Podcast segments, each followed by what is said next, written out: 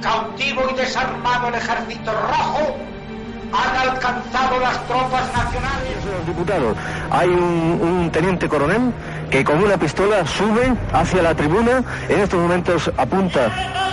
Es un... Estamos viviendo momentos muy graves para nuestra vida democrática.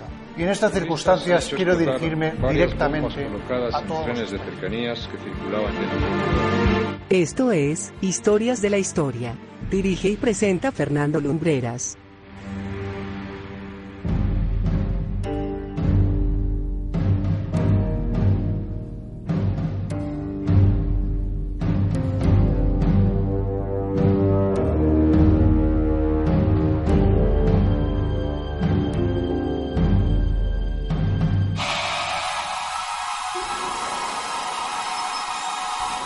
Muy buenas noches amigos, bienvenidos a una nueva edición de Historias de la Historia. Movemos esta noche los engranajes de nuestra máquina radiofónica del tiempo para traer al presente a un personaje del que mucho se ha escrito y poco o casi nada ha podido confirmarse. De hecho, por no saberse, no se sabe siquiera la fecha exacta en que nació.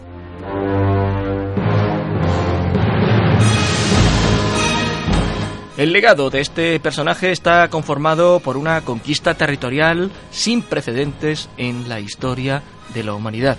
Para que os hagáis una idea, en tan solo 25 años conquistó muchas más tierras que todo el imperio romano en cuatro siglos. Hoy viajamos de la aridez de Mongolia a las salvajes y desnudas montañas de Afganistán para traer al presente a un hombre cuyo título significaba, traducida a nuestra lengua, el hombre supremo en la tierra. Aquí y ahora, en Historias de la Historia, Gengis Khan.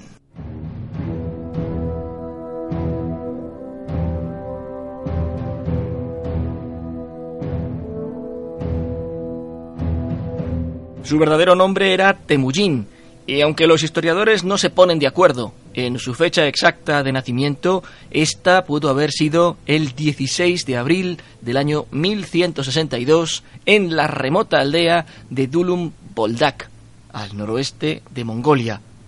En aquella época, esa parte del mundo vivía bajo el feudalismo que también se daba en Europa, y la familia de nuestro personaje, perteneciente al clan Borjigin, era muy cercana al señor feudal que gobernaba aquellas tierras.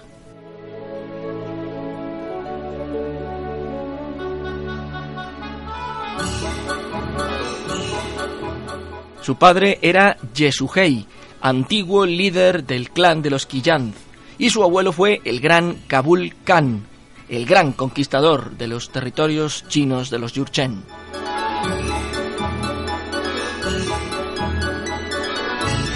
Su origen aristocrático no le sirvió para enfrentarse a una infancia complicada. Siendo un niño, su padre fue envenenado por los tártaros. A partir de ese momento, se enfrentó a una vida de pobreza, de andar de pueblo en pueblo, viviendo prácticamente en la indigencia, escapando de las pequeñas escaramuzas entre clanes rivales que se daban con mucha frecuencia por el control de la tierra, yerma en muchos casos, pues en Mongolia el desierto lo ocupa prácticamente todo.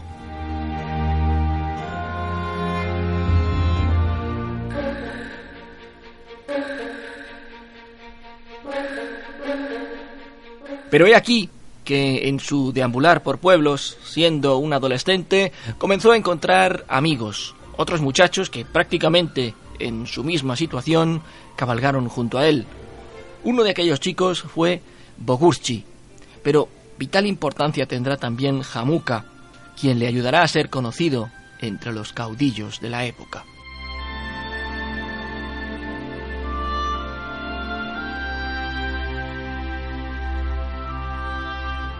Fue durante la juventud de Temujin que éste fue cultivando la amistad y la lealtad de quienes luego continuaron junto a él durante su etapa de conquista y en un cúmulo de caprichos del destino llegó a conocer a Togrul, antiguo aliado de su padre y líder del clan de los Keraitas.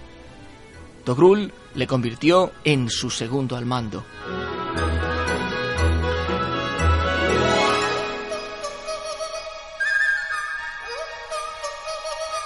Se casó muy joven con Borte. Un desafortunado incidente vuelve a afianzar su posición. El clan de los Merquitas la secuestra. Temujin recibe entonces la ayuda de no pocas huestes. El carisma del joven es arrollador y esto hace que sean muchos los que deseen luchar a su lado. Vencidos los merquitas a sangre y fuego, Jamuka decide separarse de Temujin pensando que muchos de sus clanes amigos le seguirán, pero no es así, y esto afianza el poder del joven caudillo.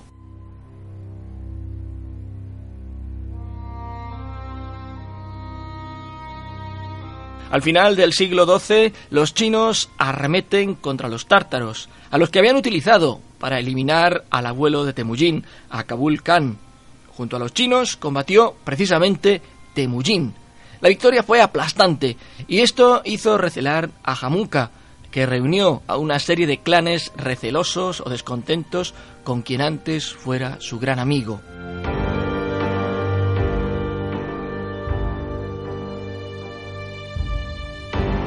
Pero el anciano Togrul, deseoso de ampliar su reino, intentó casar a su hija con Hochi, el hijo mayor de Temujin.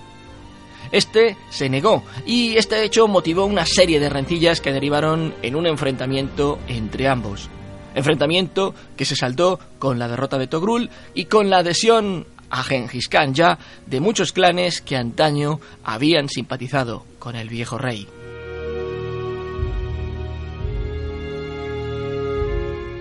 Primero cayeron los Keraitas de Togrul y más tarde lo hicieron los Naimanos de Jamuka. Convertido ya en Genghis Khan, Temujin derrotó a sus antiguos aliados con una facilidad pasmosa, pero su vida de conquista no iba a terminar allí.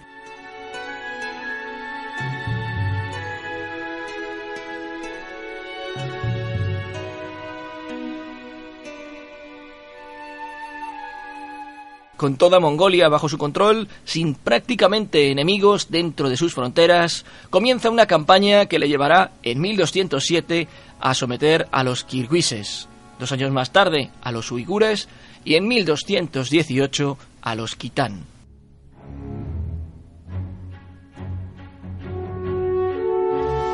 Tras su coronación, el Khan ordenó liberar a todos los esclavos de origen mongol que fueron reemplazados por otros de origen chino y persa de las campañas posteriores. También ordenó crear escuelas de medicina con sabios chinos y luego persas.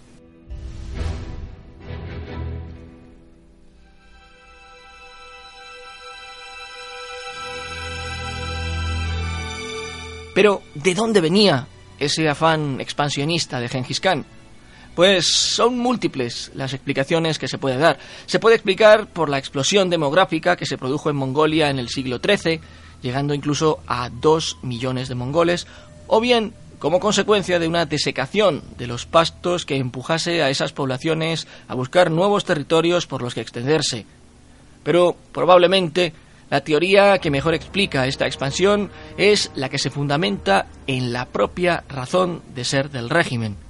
Las tribus de las estepas estaban unidas principalmente, y como era de esperar de un pueblo guerrero, por la vía militar. Si no se le daba a esa formación un objetivo claro, la coalición de tribus rápidamente se disolvería, como ya había ocurrido en otras ocasiones. Era por tanto necesario buscar un enemigo común, y si además podía proporcionar abundante botín y riquezas para todos, pues mejor. Así se planteó la gran ambición de los pueblos nómadas de las estepas, la conquista de China.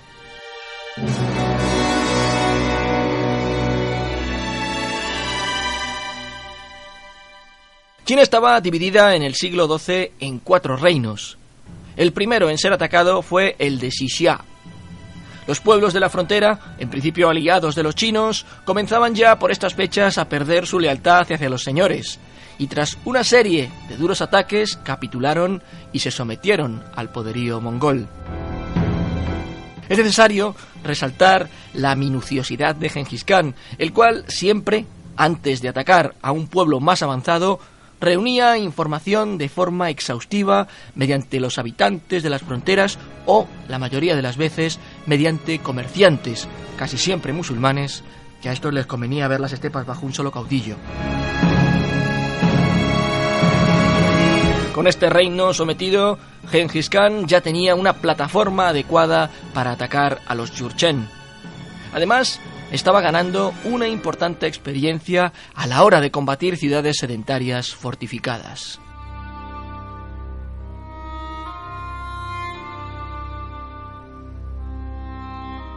El ataque a los Jin se enfocó como un conflicto de carácter nacional y sobre todo también racial en el que los pueblos turco-mongoles se unían contra los pueblos que ocupaban las provincias septentrionales de China. De esta forma, los ongutos que custodiaban las fronteras norteñas de los Jin y otros pueblos como los Kitán se unieron con rapidez a la causa mongola. Así, Genghis Khan llegó hasta Pekín en 1214 aunque la ciudad fue tomada un año más tarde por Mukali, uno de sus generales, requiriéndose la atención del Gran Khan en el oeste.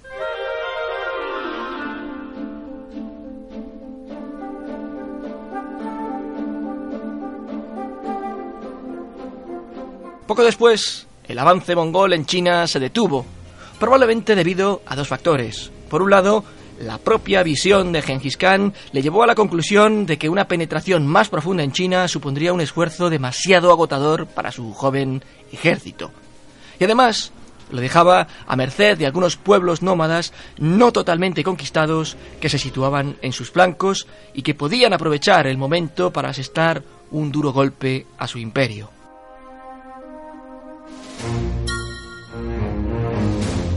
Por otro lado, en aquellos momentos el sur de China se hallaba en una situación bastante más favorable que la zona septentrional, de por sí más débil. El dominio total de China no habría de llegar, por tanto, hasta los tiempos del nieto de Genghis Khan, de Kublai, que llegaría a ser uno de los más importantes emperadores de China.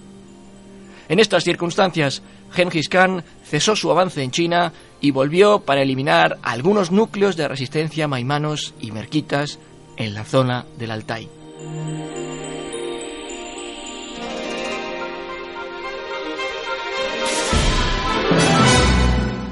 Luego de una exitosa campaña en Mongolia, el extenso imperio que había creado tenía una frontera con el imperio Corasmio, un estado musulmán gobernado por el Shah Mohammed II.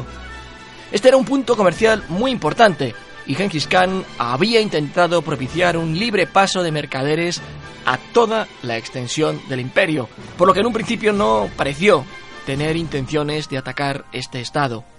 Sin embargo, el Shah atacó una importante caravana que regresaba de Mongolia y que además llevaba una misión diplomática mongola, negándose más tarde a pagar retribución por el saqueo y asesinato de sus miembros. Esto y la tentación de hacerse con el control total de las rutas comerciales entre Oriente y Occidente impulsaron a Genghis Khan a atacar a los musulmanes.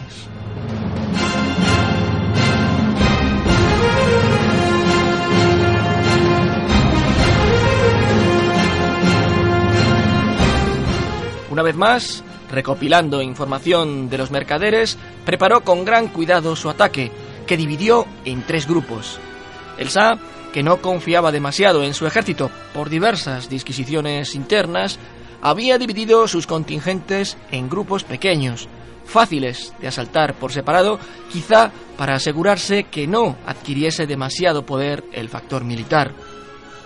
Esta falta de cohesión dentro del propio Estado musulmán y la actitud del Shah, que escapó con su corte en cuanto los mongoles hicieron su aparición, propició una rápida victoria por parte de Genghis Khan y sus generales. Así, asoló Bujará y Samarcanda, que se había convertido en la capital de Corasmia, mientras dos de sus generales avanzaban desde otras ciudades al norte y al sur.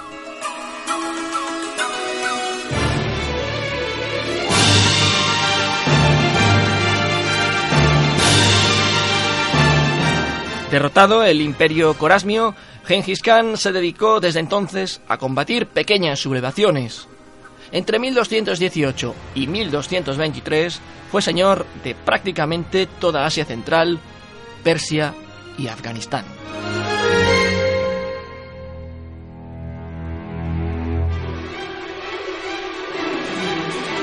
La muerte le sobrevino en Jinchuan, China, un 16 de abril de 1228, cuando contaba con 65 años.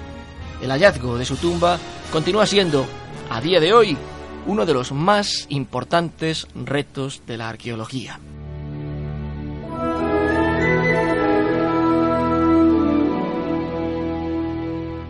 Un aspecto destacado de la figura de Genghis Khan es su utilización de la guerra psicológica y la implantación de un régimen de terror en muchos de los territorios conquistados. Los mongoles ejecutaron en algunos casos matanzas masivas entre la población de las ciudades conquistadas y exhibían los resultados de estas para hacer cundir el pánico entre los habitantes de otros territorios.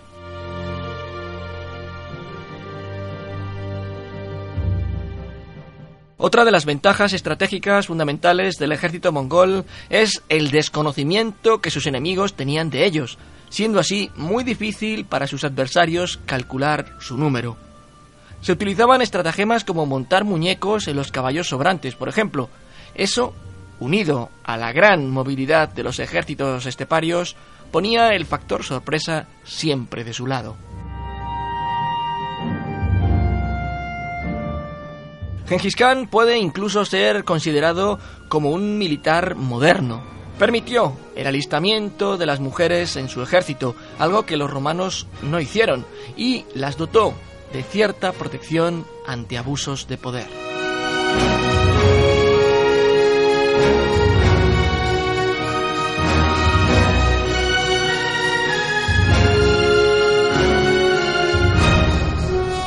Temujin Genghis Khan, el gran conquistador de Asia, el hombre que casi consigue conquistar toda China. El recuerdo de su conquista aún está presente en la gran muralla que se levanta inacabada en el país asiático. Así os hemos querido traer hoy su historia. En el portal del programa tenéis todos los podcasts emitidos hasta la fecha, así como una selección de vídeos y de contenidos exclusivos que esperamos os resulten interesantes. Nosotros regresaremos muy pronto con un nuevo programa. Desde Madrid, para donde sea que os encontréis, como siempre decimos, muy buenas noches y buena suerte.